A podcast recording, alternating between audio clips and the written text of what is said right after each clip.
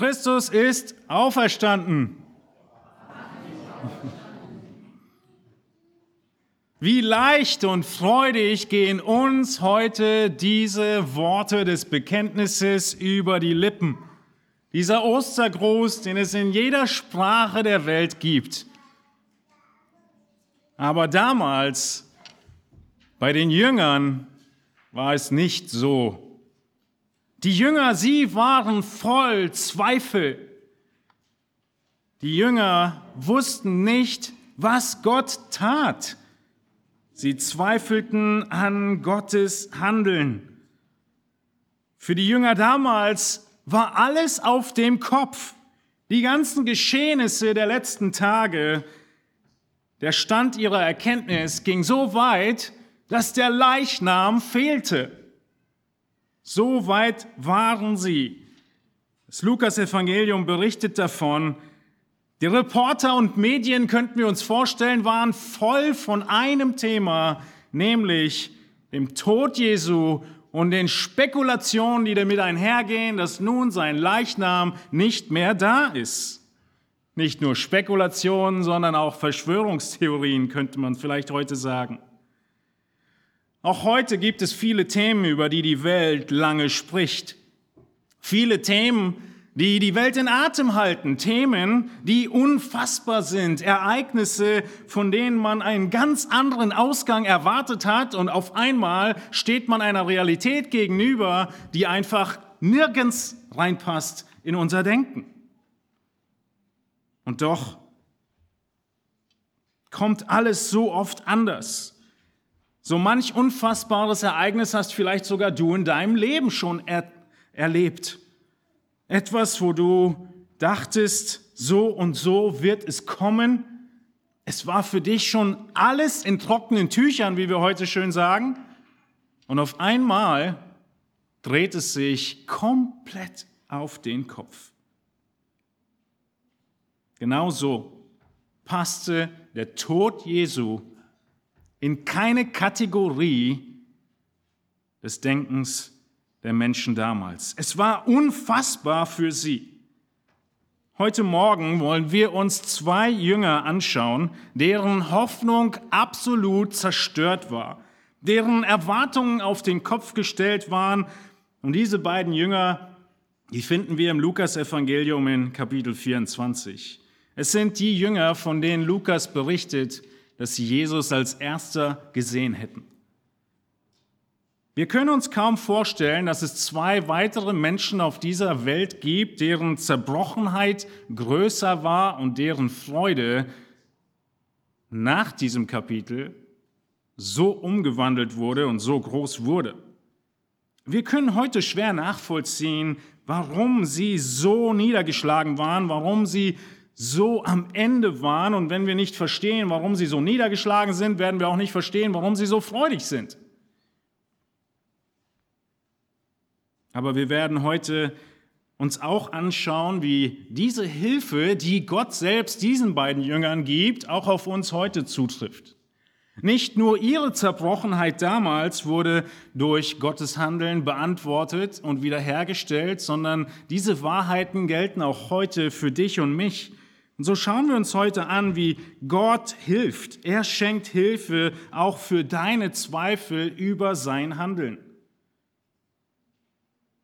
Heute Morgen wollen wir uns vier Phasen anschauen, wie du vom Zweifeln über Gottes Handeln hin zum Zeugen über Gottes Weisheit kommst.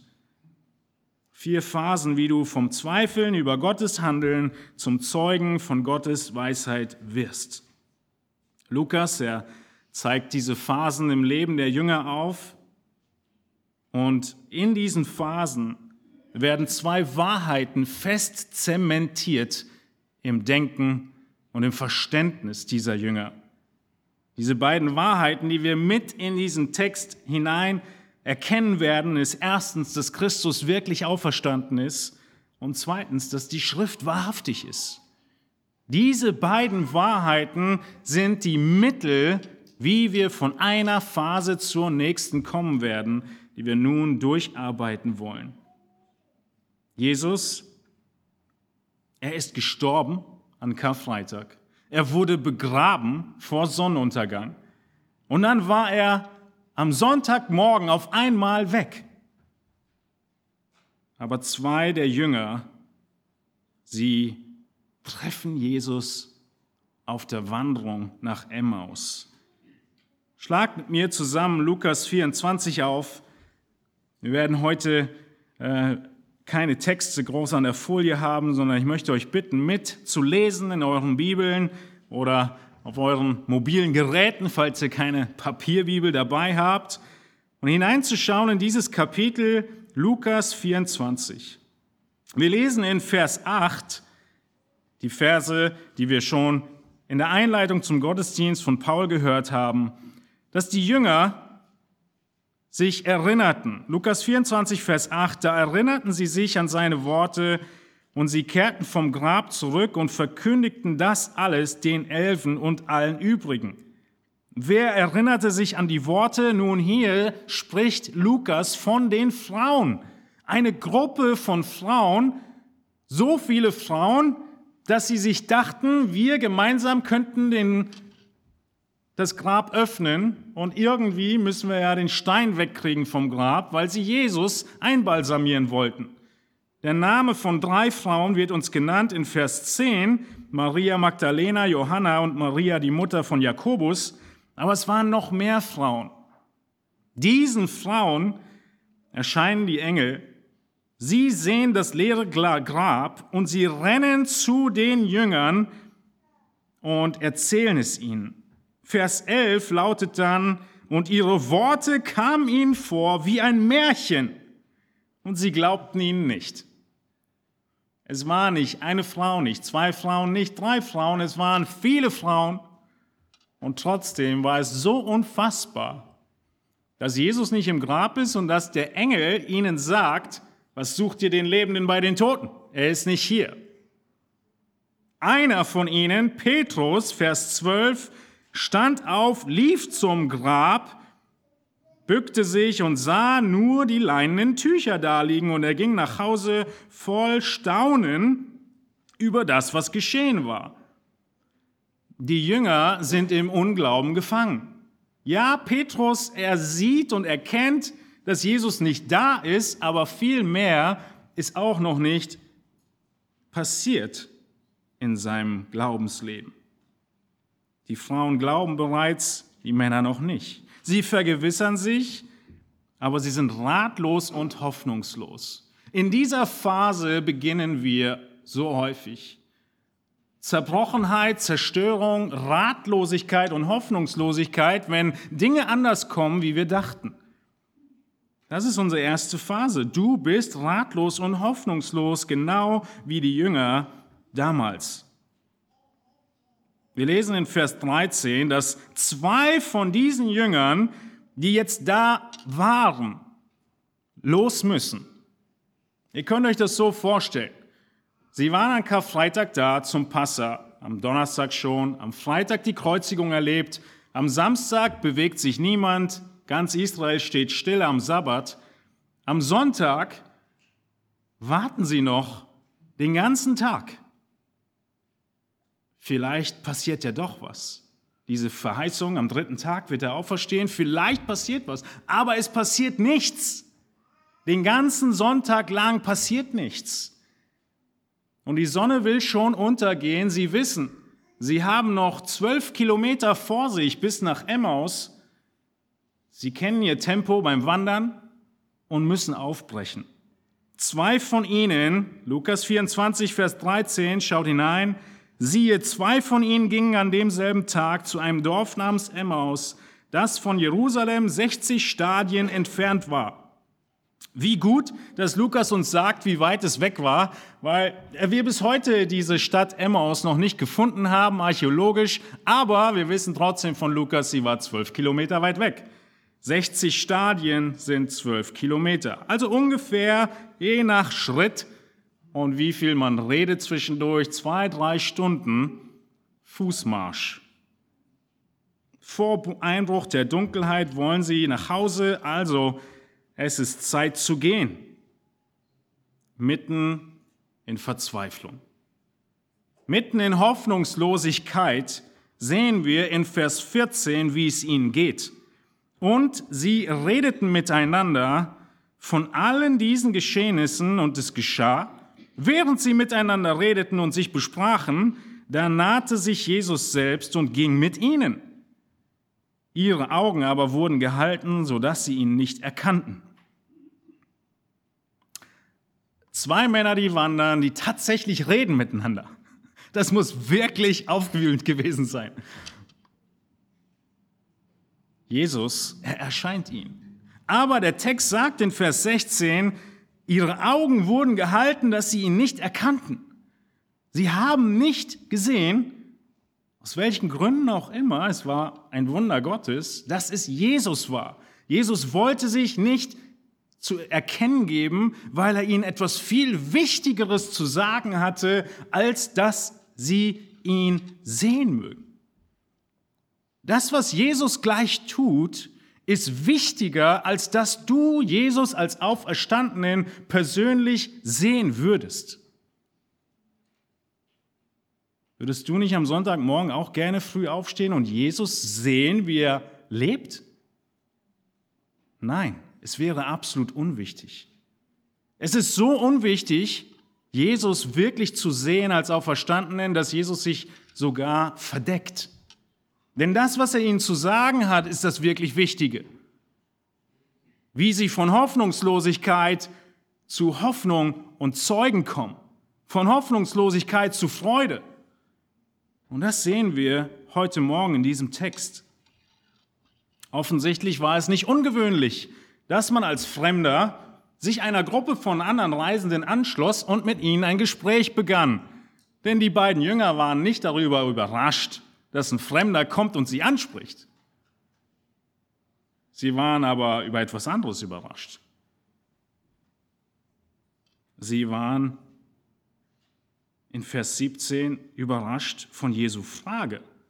Lukas 24, 17, Jesus spricht zu ihnen, was habt ihr unterwegs miteinander besprochen?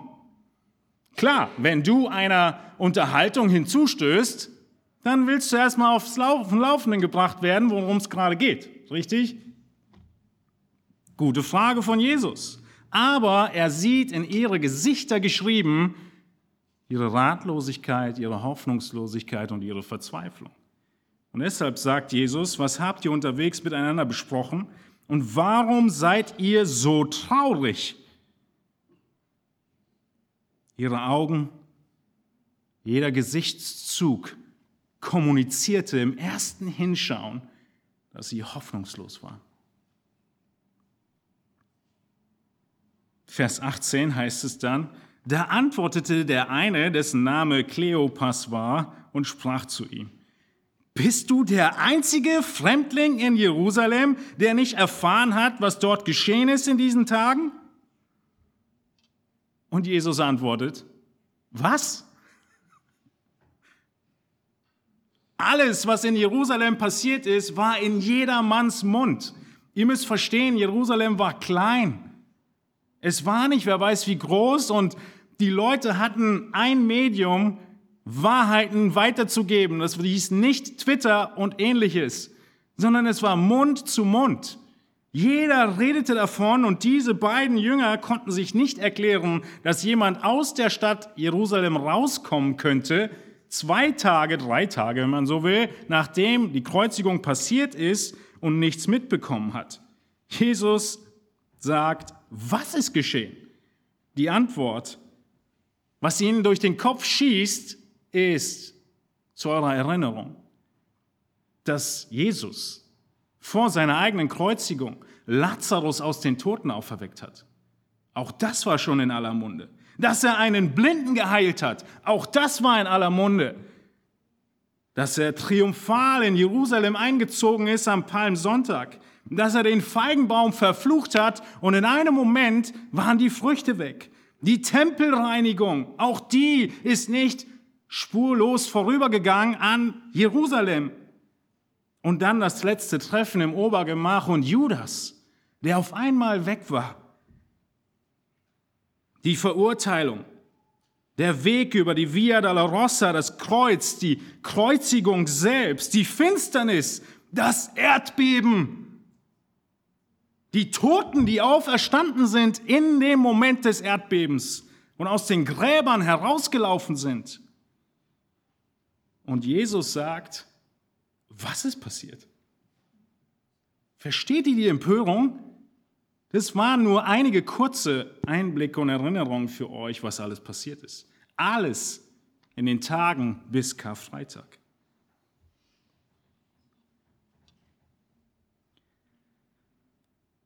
Dreiunddreißig Jahre vorher, zu Jesu Geburt, heißt es von Hannah in Lukas 2, Vers 38, dass auch diese zur selben Stunde herzutrat, den Herrn pries und redete von ihm zu allen, die auf die Erlösung warteten in Jerusalem. Vor 33 Jahren, zur Geburt Jesu, hat Hannah allen erzählt, dass der Messias geboren ist. Die Hirten haben allen erzählt, dass der Messias geboren ist. Sie haben auf die Erlösung gewartet. Sie wussten aus Daniel, dass jetzt der Messias kommen würde. Die Zeit war da. Nun, die Juden haben seit Adam und Eva schon gewartet auf die Erlösung, auf den Messias. Aber mindestens diese 33 Jahre ganz konkret, 33 Jahre hoffnungsvolle Erwartung lösen sich in zwölf Stunden in Luft auf. Und dann soll da noch so ein Engel sein, der irgendwie den Frauen erzählt, dass Jesus nicht da ist, weil er auferstanden sei. Absolute Sprachlosigkeit bei den Jüngern. Wie antworten die Jünger dem Jesus auf dieses Achselzucken? Schaut in Lukas 24 in Vers 19 hinein.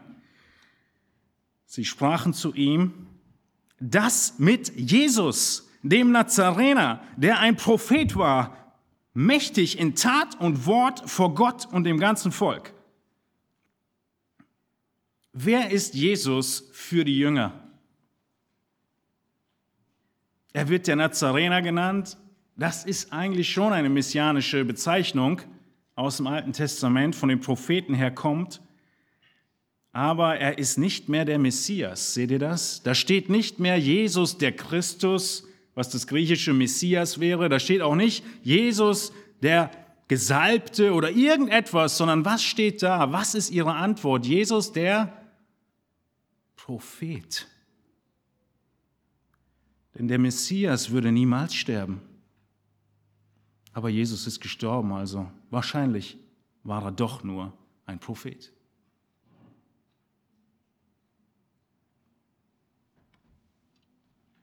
Ein mächtiger Prophet, ja, in Tat und Wort, aber das galt für viele Propheten.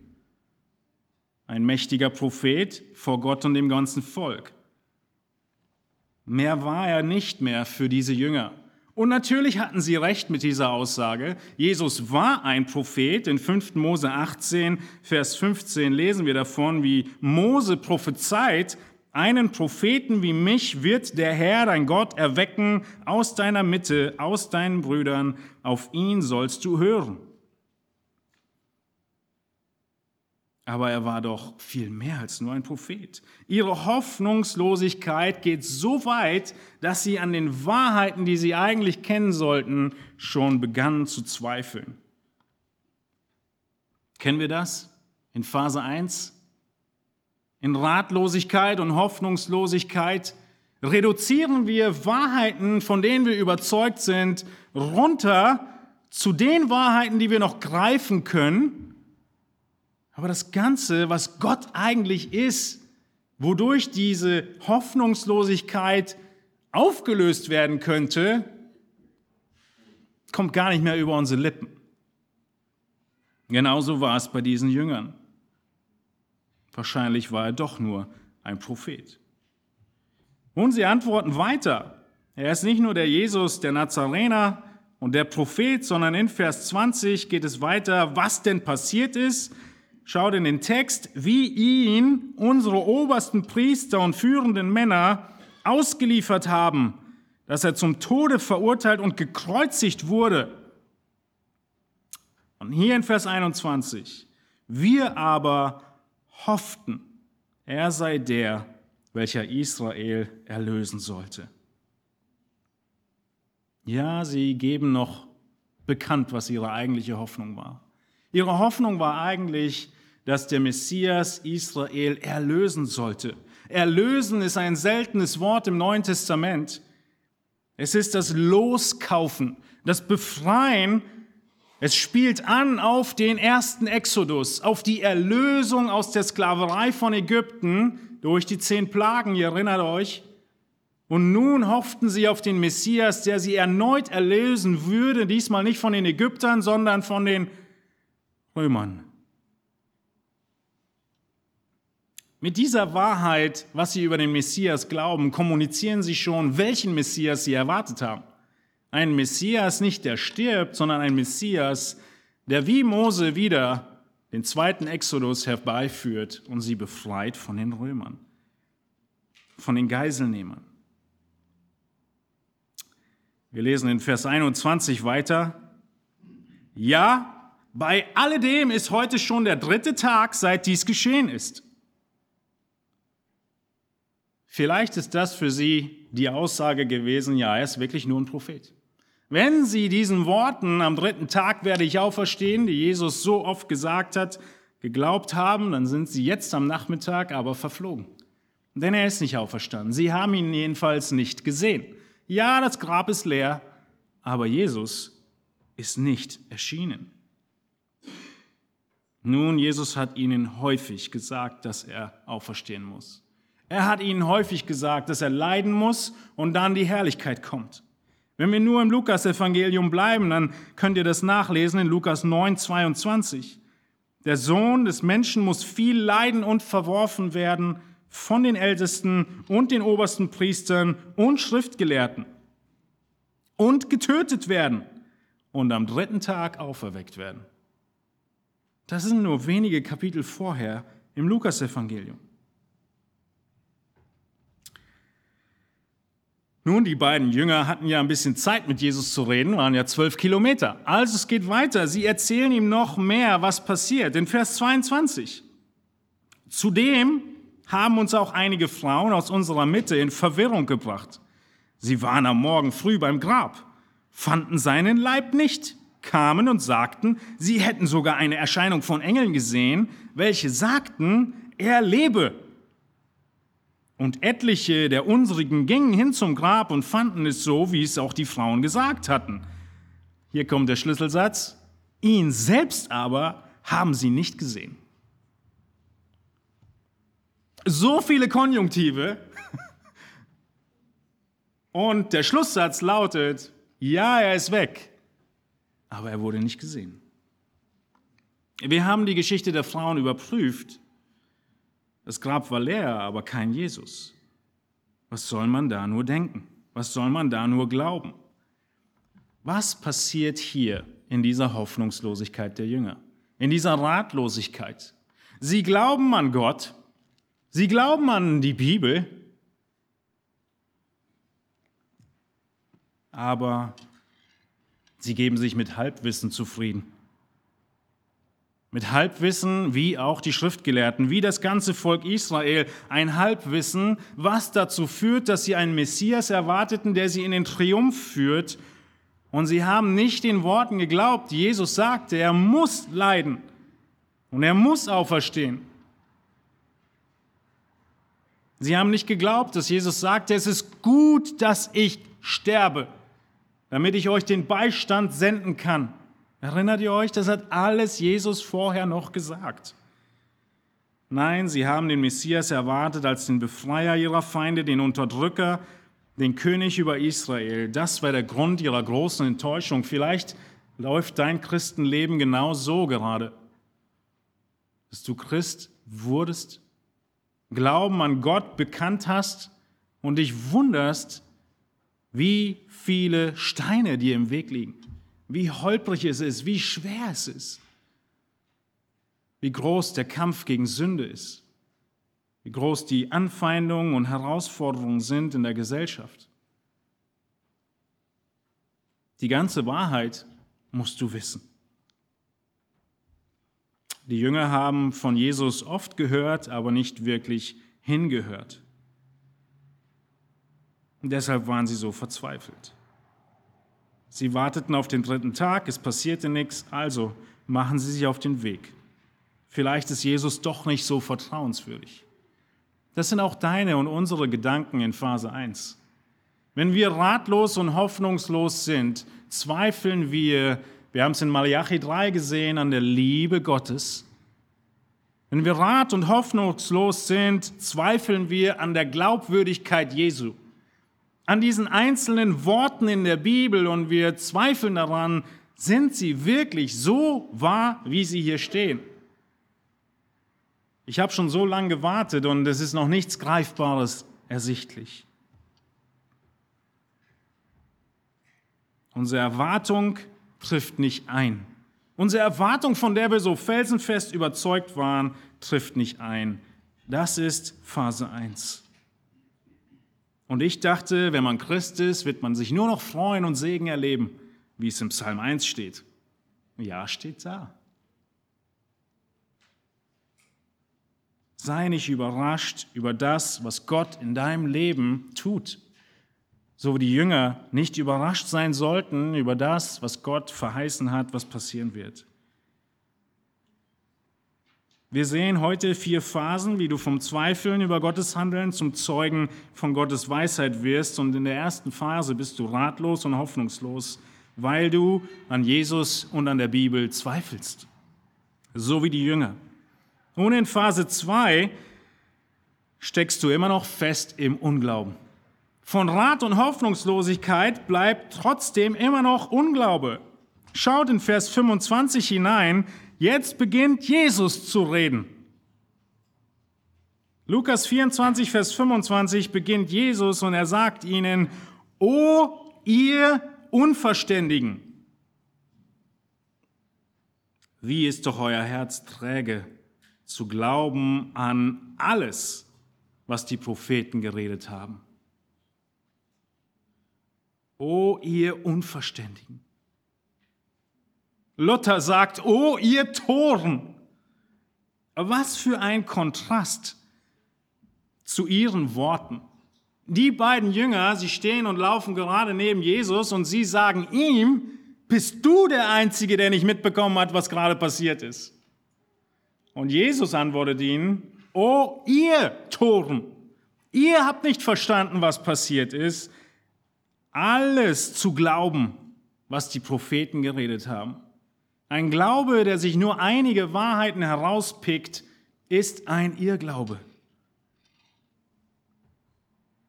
Euer Herz ist träge zu glauben, was die Propheten geredet haben.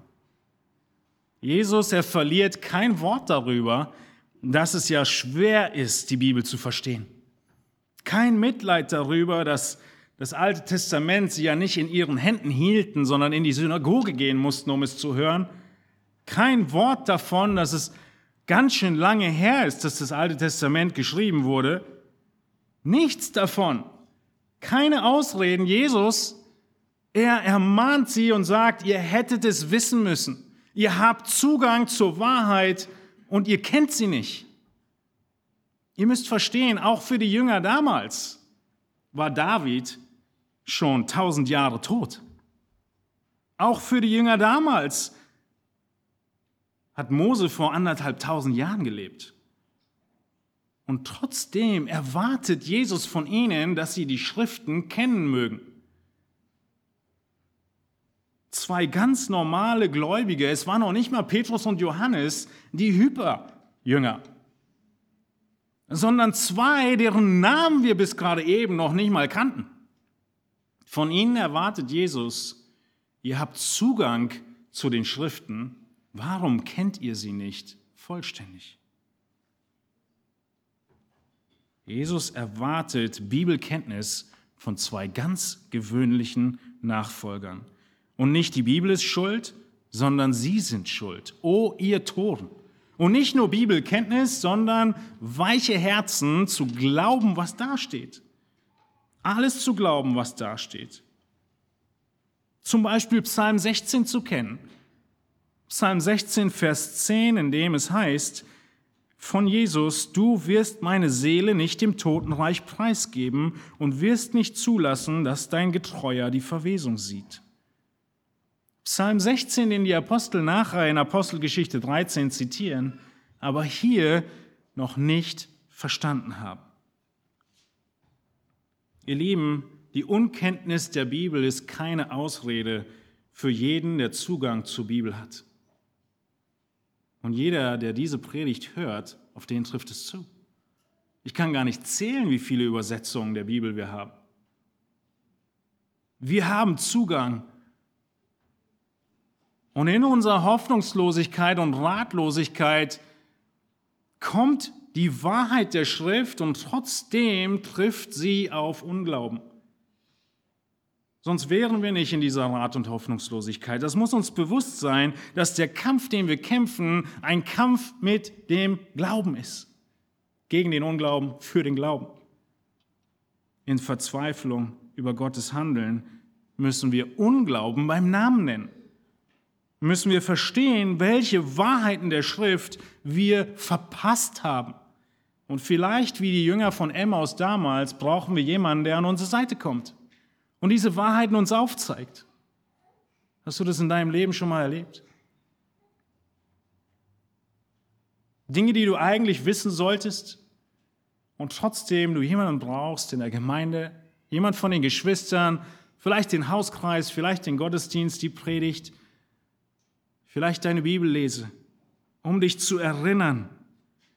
Und so muss Jesus klarstellen, was die Wahrheit ist. Schaut in Lukas 24, Vers 26, Jesus sagt ihnen nach der Ermahnung, musste nicht der Christus dies erleiden und in seine Herrlichkeit eingehen.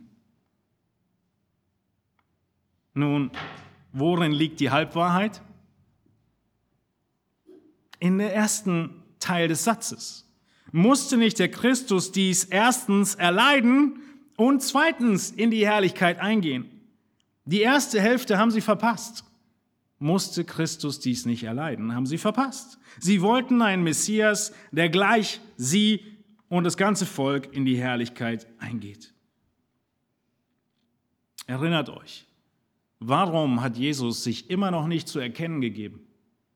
Im Moment ist die Person, die mit den Zweien spricht, aus ihrer Sicht einfach nur ein Mann, ein Fremdling, der auch auf dem Weg ist Richtung Emmaus.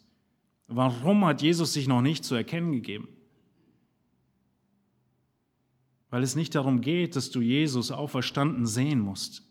Es geht darum, dass du verstehen musst, dass die Schriften wahr sind.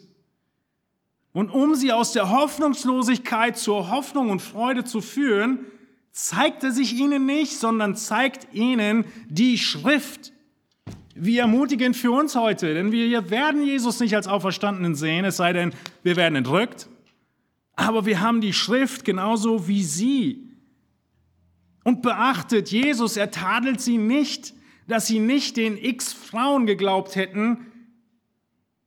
Er tadelt sie nicht, dass sie nicht geglaubt haben, weil sie das Grab leer gesehen haben. Er tadelt sie, weil sie nicht an die Schrift geglaubt haben.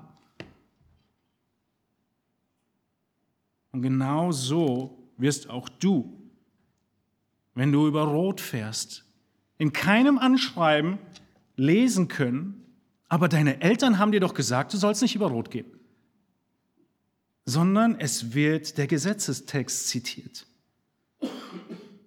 Wir haben die Wahrheit und diese Wahrheit gilt. Und wir werden aufgrund dieser Wahrheit beurteilt werden. Die Verantwortung liegt bei uns, die Bibel zu kennen und zu verstehen, dass dieser Text angewandt wird am letzten Tag auf unser Leben, auf dein Leben. Die Worte Jesu hier den Emmaus-Jüngern gegenüber sind hart, aber er lässt sie nicht im Unglauben stehen in dieser Phase 2. Jesus erinnert sie daran, Er redet gleich mit ihnen und er sagt, es wurde doch prophezeit. Unter anderem in Psalm 22, 17, sie haben meine Hände und meine Füße durchgraben. Ein anderes Wort ja, für die Nägel, die eingeschlagen wurden in seine Hände und Füße. In Jesaja 53, dass er, dass seine Seele Mühsal erlitten hat und dann Lust sehen wird. Ein Hinweis auf die Auferstehung nach dem Tod. Jesus selbst hat es x-mal gesagt. In Matthäus 16, 21, ich muss getötet werden am dritten Tag und auferstehen. In Matthäus 17, 9, bis der Sohn des Menschen aus den Toten auferstanden ist. In Matthäus 20, 18, sie werden ihn verspotten und geiseln und kreuzigen und am dritten Tag wird er auferstehen. Und während dem Abendmahl, kurz vorher, hat er nochmal gesagt, Matthäus 26, 2, damit er gekreuzigt werde. Und in Vers 32, nachdem ich auferweckt worden bin, werde ich euch nach Galiläa vorangehen. Nur in dem Verhör und in der Kreuzigung wurden über 20 prophetische Aussagen, die Jahrhunderte vorher getätigt wurden, erfüllt. Sie haben ihn durchstochen, Sacharja 12,10. Sie haben ihn in die Seite gestochen, anstatt ihm die Füße zu brechen, Johannes 19, 33. Die Auferstehung wurde im Alten Testament erwartet. Es war kein Konzept, was neu war. Sie hätten es wissen sollen. In Hebräer 11 lesen wir davon, Vers 35, Frauen erhielten ihre Toten durch Auferstehung wieder. Das sind die Glaubenshelden aus dem Alten Testament in Hebräer 11. Andere ließen sich martern und nahmen die Befreiung nicht an, um eine bessere Auferstehung zu erlangen. Das war die Überzeugung der alttestamentlichen Gläubigen, die aufgrund ihres Glaubens verfolgt wurden. Sie haben diese Verfolgung angenommen, weil sie von einer besseren Auferstehung überzeugt waren. Das Konzept ist da, auch im Alten Testament. Und deshalb sagt Jesus ihnen, musste nicht der Christus leiden und in seine Herrlichkeit eingehen.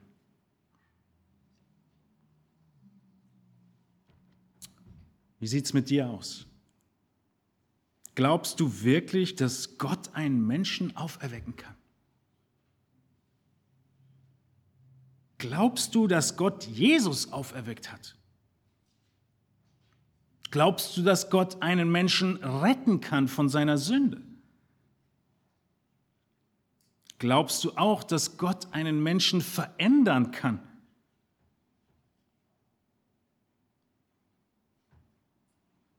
Je näher es der Praxis kommt und dem, dass dieser Glaube etwas in meinem Leben verändert und ich antworten muss im Glauben mit einem neuen Handeln, umso leiser wird unser Ja, ich glaube. Wahrheiten, die abstrakt sind, können wir schnell bejahen. Aber wenn es uns an den Kragen geht, wird es herausfordernd. Es wird immer schwieriger zu glauben, und deshalb ist Phase 2 die Phase im Unglauben. Nun, genauso wie Jesus dieser Phase mit der Wahrheit seines Wortes begegnet ist, so ist es auch heute noch. Die Wahrheit muss kommuniziert werden. Die Bibel muss geöffnet werden, wenn du in Zweifeln bist. Wenn du in Ratlosigkeit bist, dann öffne die Schrift und lass sie in dein Leben scheinen und komme dann zu Phase 3 wie auch die Jünger, nämlich, dass du Hoffnung schöpfst in Jesus aus der Bibel. Dass Jesus die Bibel geöffnet hat, haben wir gerade schon gesehen. Und nun wird der ganze Blick auf Jesus selbst gelenkt. Schaut in Lukas 24 in Vers 27 hinein. Also in Vers 26 hat er gesagt, es musste doch so passieren. Und nun in Vers 27 heißt es, und er begann bei Mose und bei allen Propheten und legte ihnen alle Schriften aus, was sich auf ihn bezieht. Worauf lenkt Jesus den ganzen Fokus? Er ist immer noch der Fremde. Sie wissen nicht, dass es Jesus ist. Worauf lenkt er ihre Blicke? Er begann bei Mose und dem Propheten. Die Blicke werden in die Bibel gelenkt. Jesus hätte ihnen so viel zu sagen, aber er erinnert sie an das, was sie wissen. Er erinnert sie an die Bibel, die ihnen gegeben ist, die Schrift. Und er zeigt ihnen, wie sich alles auf Jesus, den Messias, bezieht. Wenn wir ein bisschen springen in Lukas 24, lesen wir später in Vers 44 nochmal. Als er dann allen Jüngern begegnet, wir kommen gleich noch zu, heißt es in Lukas 24, 44, dass er ihnen sagte, das sind die Worte, die ich zu euch geredet habe, als ich noch bei euch war. Dass alles erfüllt werden muss, was im Gesetz Moses und in den Propheten und im Psalm von mir geschrieben steht. Da öffnete er ihnen das Verständnis, damit sie die Schriften verstanden und sprach zu ihnen, so steht es geschrieben und so musste der Christus leiden, am dritten Tag aus den Toten auferstehen.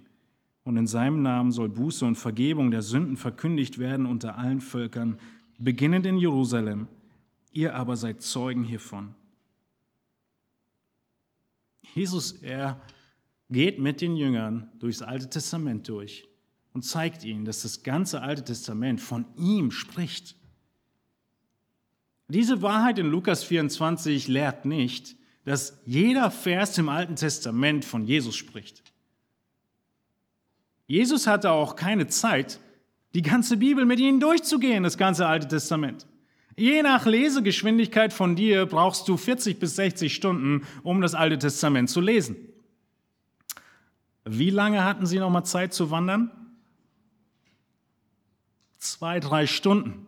Vielleicht sind sie ab diesem Moment, wo der Fremde kam, ein bisschen langsamer gelaufen. Trotzdem war es nicht so viel Zeit. Jesus hatte nur Zeit, die Bergspitzen, wenn man so will, mit ihnen zu behandeln. Und er ist auf die Stellen eingegangen, die von ihm reden.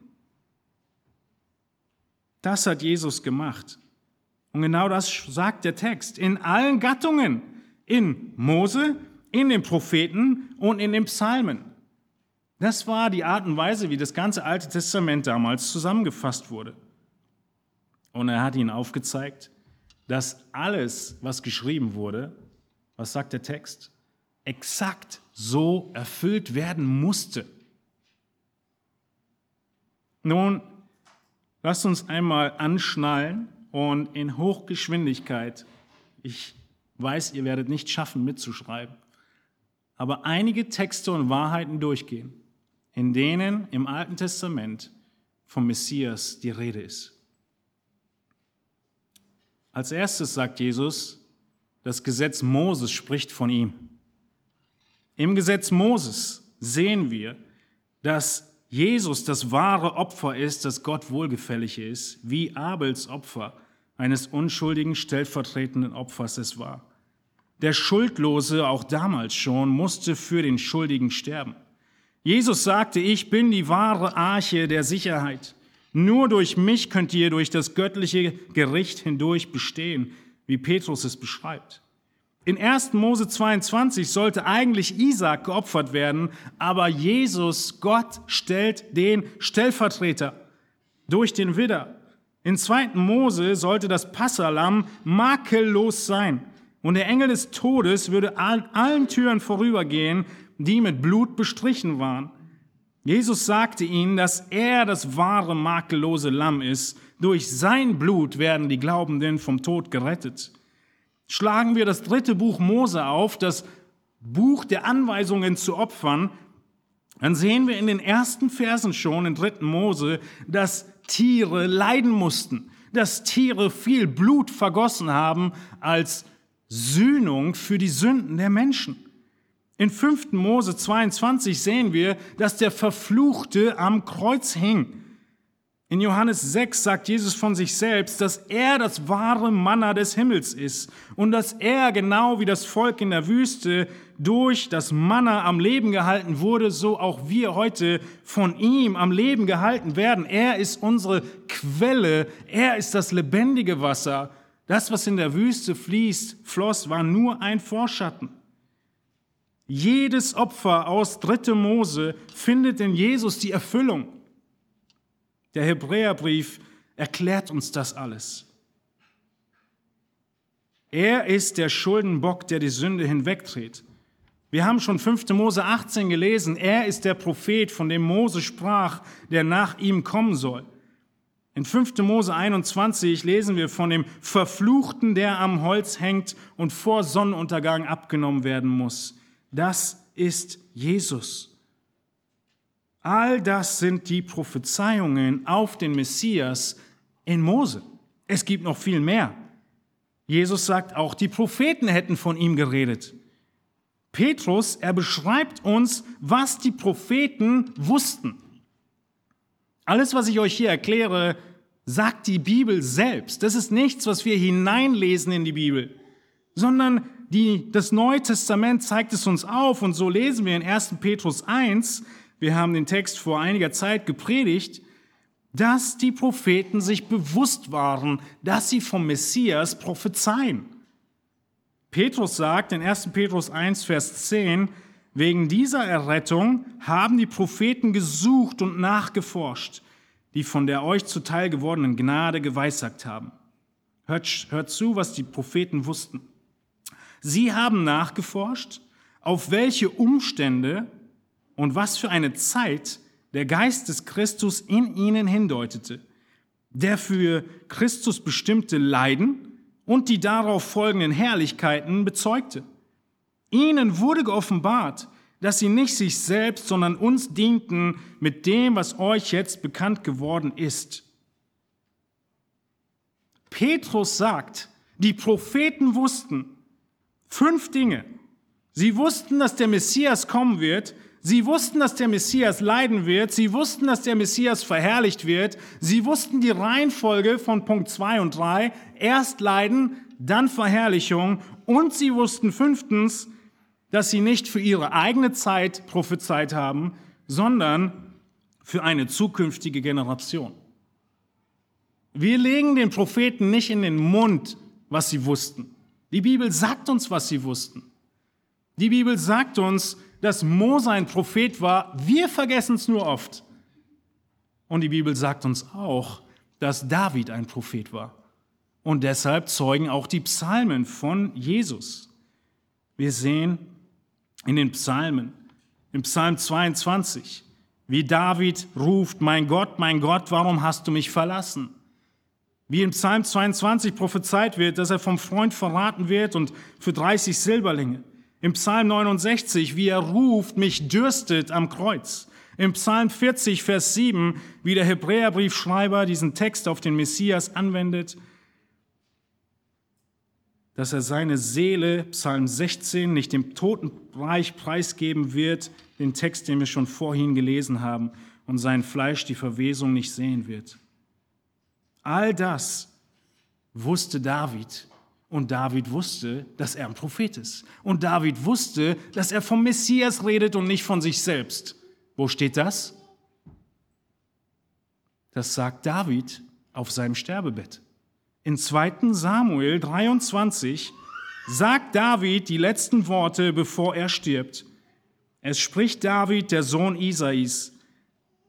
Es spricht der Mann, das ist prophetische, prophetisches Reden, es spricht der Mann, der hoch erhoben wurde, der Gesalbte des Gottes Jakobs, der liebliche Psalmdichter in Israel. Der Geist des Herrn hat durch mich geredet und sein Wort war auf meiner Zunge. Der Gott Israels hat geredet, zu mir hat der Fels Israels gesprochen, ein gerechter Herrscher über die Menschen, ein Herrscher in der Furcht Gottes, der ist wie das Licht am Morgen, wenn die Sonne aufgeht, ein Morgen ohne Wolken. Von welchem gerechten Herrscher spricht David?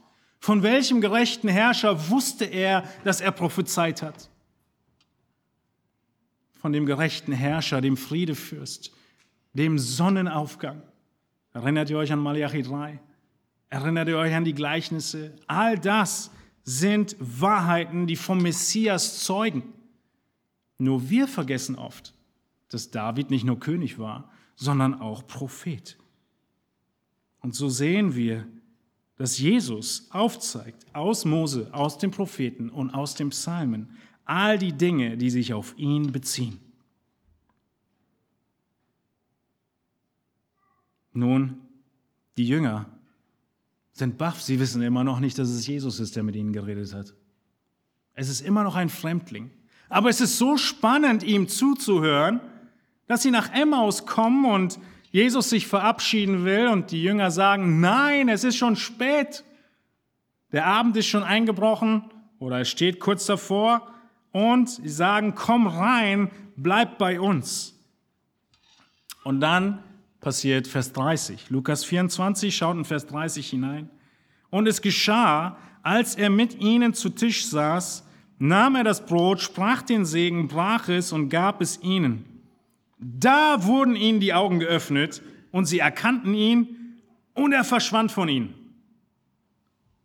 Und sie sprachen zueinander, brannte nicht unser Herz in uns, als er mit uns redete auf dem Weg und als er uns die Schriften öffnete? In dem Moment, wo sie ihn gesehen haben, war er auch schon wieder weg. Denn worum ging es Jesus? Nicht darum, dass sie ihn sehen, sondern darum, dass sie die Schrift verstehen. Es ging Jesus darum, dass alle Quelle der Weisheit und der Erkenntnis und des Verständnisses und der Hoffnung in Ratlosigkeit aus der Schrift kommt und dass aus der Schrift sich alles erfüllen muss, was passiert. Sogar im Leben Jesu. Und deshalb frage ich dich heute Morgen, wenn sich im Leben Jesu alles exakt nach der Schrift erfüllen muss und er sich auf die Schrift bezieht über alles, was ihm zugestoßen ist, wie viel mehr für dich und mich? Die Schrift gibt uns Antwort. Wir müssen sie öffnen und Jesus ist der, der uns tröstet. Und die Schrift spricht von ihm. Und deshalb ist Phase 3, dass sie, ihr Herz entflammt wird, entfacht wird und sie sagen, er ist unsere Hoffnung. In Jesus schöpfen wir Hoffnung, und zwar aus der Bibel. Du hast eine Bibel zu Hause? Du findest sie im Internet. Du kannst sie lesen, du kannst sie hören, du bekommst sie in der Gemeinde erklärt. Geschwister helfen dir in der Anwendung. Man könnte fast sagen, für dich ist die Wahrheit zum Greifen nah. Du musst glauben, um von Phase 2 zu Phase 3 überzugehen. Du musst glauben an Jesus und an die Wahrheit, die offenbart ist. Die ganze Bibel spricht von ihm. Wo immer du die Schrift öffnest und verstehst, siehst du den roten Faden. Oh, wir haben eine Bibelstunde dazu. Den roten Faden und die ist, der ist er. Wir können die ganze Bibel zusammenfassen in den Wahrheiten, dass das ganze Alte Testament das Kommen des Messias verheißt. Die ganzen Evangelien zeigen, er ist da. Die Apostelgeschichte macht den Messias bekannt und die Briefe erklären seinen Willen. In der Offenbarung, dem letzten Buch der Bibel, sagt er, er wird wiederkommen. Die Bibel spricht von Jesus. Er ist der, der in 1. Mose 1 in der Schöpfung geredet hat und es entstand. Johannes 1.3 macht uns das deutlich und Kolosser 1.16. Der erste Vers der Bibel ist Jesus redet. Der letzte Vers der Bibel, Offenbarung 22, 21, lautet, die Gnade unseres Herrn Jesus Christus sei mit euch allen. Versteht ihr, alles dreht sich um Jesus. Und wie wir am Freitag schon gehört haben, du kommst an Jesus nicht vorbei. Viele Menschen glauben heute an Gott. Du definierst dir selbst, was dein Gott ist. Aber es geht um Jesus. Denn Jesus hat Gott sichtbar gemacht.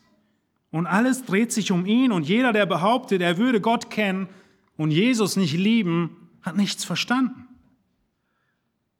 Nun von Phase 3, dass du Hoffnung in Jesus schöpfst, kommst du schließlich zu Phase 4. Und es folgt eine unerklärliche Freude, wie wir sie hier zum Abschluss von Lukas 24 sehen. Eigentlich sind sie so rechtzeitig nach Emmaus los, dass sie es bis zum Sonnenuntergang schaffen. Es war so spät am Abend, dass sie Jesus geschafft haben zu überreden, zum Essen zu bleiben und zu übernachten. Aber als sie das verstanden haben, was gerade passiert ist, heißt es in Vers 33, und sie standen auf in derselben Stunde und kehrten nach Jerusalem zurück. Wie viel Kilometer? Zwölf. Versteht ihr, was sie meinen, wenn sie sagten, und brannte nicht unser Herz? Ich weiß nicht, wie schnell sie diese zwölf Kilometer zurückgelegt haben, aber garantiert schneller wie die ersten hin. Sie kehrten noch in der Nacht zurück, fanden die elf und ihre Gefährten versammelt. Die elf Jünger sprechen zu diesen Zweien, der Herr ist wahrhaftig auferstanden und er ist Simon erschienen. Und diese beiden, Vers 35, und sie selbst erzählen, was auf dem Weg geschehen war und wie er von ihnen am Brotbrechen erkannt worden war. Vers 36, während sie aber davon redeten, trat Jesus selbst in ihre Mitte und er spricht zu ihnen, Friede sei mit euch. Aber bestürzt und voll Furcht meinten sie, einen Geist zu sehen. Und er sprach zu ihnen, was seid ihr so erschrocken? Und warum steigen Zweifel auf in euren Herzen? Seht an meinen Händen und meinen Füßen, dass ich es bin. Rührt mich an und schaut, denn ein Geist hat nicht Fleisch und Knochen, wie ihr seht, dass ich es habe. Und indem er das sagte, zeigte er ihnen die Hände und die Füße. Sie, da sie aber noch nicht glaubten vor Freude und sich verwunderten, sprach er zu ihnen, Habt ihr etwas zu essen hier? Da reichten sie ihm ein Stück gebratenen Fisch und etwas Wabenhonig und er nahm es und aß vor ihnen. Wisst ihr, was Sie hier erkennen? In diesen Versen 36 bis 43. Phase 1 bis 4 ist nicht so ganz linear in unserem Leben, sondern es sind ganz viele Kreise, in denen wir durch diese Phasen durchgehen. Sie haben es irgendwie erkannt, Sie waren so außer sich, dass sie zwölf Kilometer einen, einen Sprint hingelegt haben. Und trotzdem im nächsten Moment, wo Jesus ihnen wieder erscheint, sind sie in welcher Situation? Flashback. Schon wieder Unglaube. Schon wieder Zweifel. Also was sehen wir? Was lernen wir hier? Zweifel werden begegnet mit der Schrift. Zweifel werden begegnet, indem wir Jesus in der Schrift sehen. Zweifel werden begegnet, indem jemand an unsere Seite kommt und uns hilft. Zweifel werden begegnet, indem wir das Ganze mehrfach wiederholen. Und Jesus, der beste Seelsorger, er gibt ihnen die Zeit und er sagt ihnen, gut, damit ihr es versteht, esse ich jetzt was. Und ich habe schon gelesen, die Verse 44 bis 48, dass er ihnen erneut sagt und jetzt der ganzen Truppe, die versammelt ist, erklärt, was passiert ist. Und dann heißt es in Vers 48, 47, und in Jesu Namen soll Buße und Vergebung der Sünden verkündigt werden unter allen Völkern beginnt in Jerusalem, ihr aber seid Zeugen hiervon. Versteht ihr, das Lukas-Evangelium, das sind die letzten Verse hier, endet, wie es begonnen hat. Es hat begonnen mit der Wahrheit, dass das das Evangelium Jesu Christi ist, des Sohnes Gottes. Es hat begonnen, dass in Lukas 1 der Aufruf zur Buße verkündigt wird.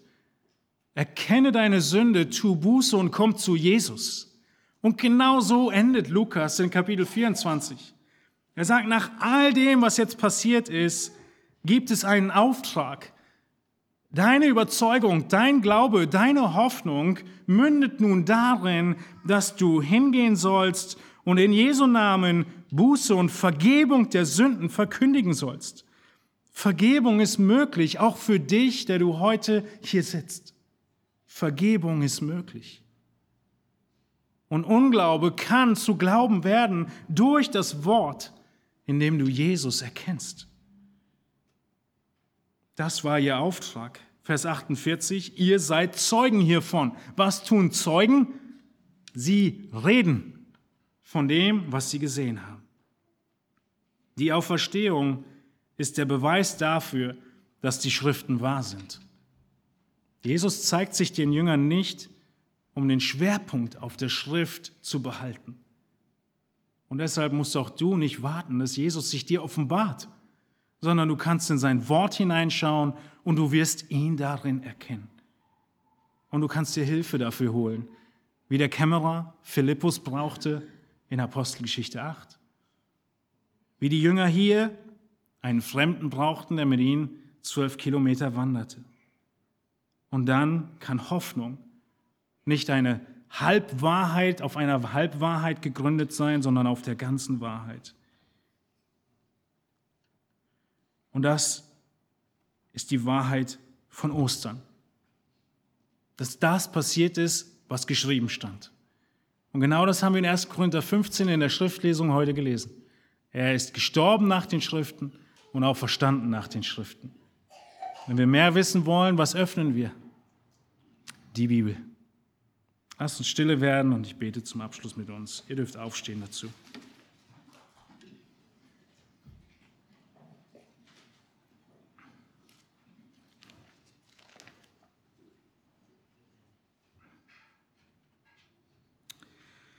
Herr Jesus Christus, ich möchte dich preisen und dir danken dafür, dass die ganze Bibel ein Zeigefinger auf dich ist. Dass alles, was wir lesen, darauf hinweist, dass du kommen würdest. Denn wir haben als Menschen nach dem Sündenfall nichts notwendiger, als dass du Gott uns gnädig sein mögest durch einen Mittler, der eintritt zwischen uns und Gott. Zwischen uns, die wir gesündigt haben und in deiner Feindschaft leben, und dir, der du heilig und rein und vollkommen bist. So wollen wir dich preisen, Herr, dass du, der Messias, alles erfüllt hast, was prophezeit wurde. So hart und so schmerzhaft und so leidvoll es war, du hast den Tod an unserer Stelle erfüllt, sodass Gott gerecht bleiben konnte, die Todesstrafe gezahlt wurde und er trotzdem uns gerecht sprechen konnte, uns von unserer Schuld befreien konnte. Und wir beten, dass diese Wahrheit uns erfüllt und beflügelt und auch wir wissen, wo wir hingehen, in Ratlosigkeit, in Zweifel über dein Handeln und in deiner Schrift und durch dich, Herr Jesus, Trost und Antwort und Wahrheit finden. Amen.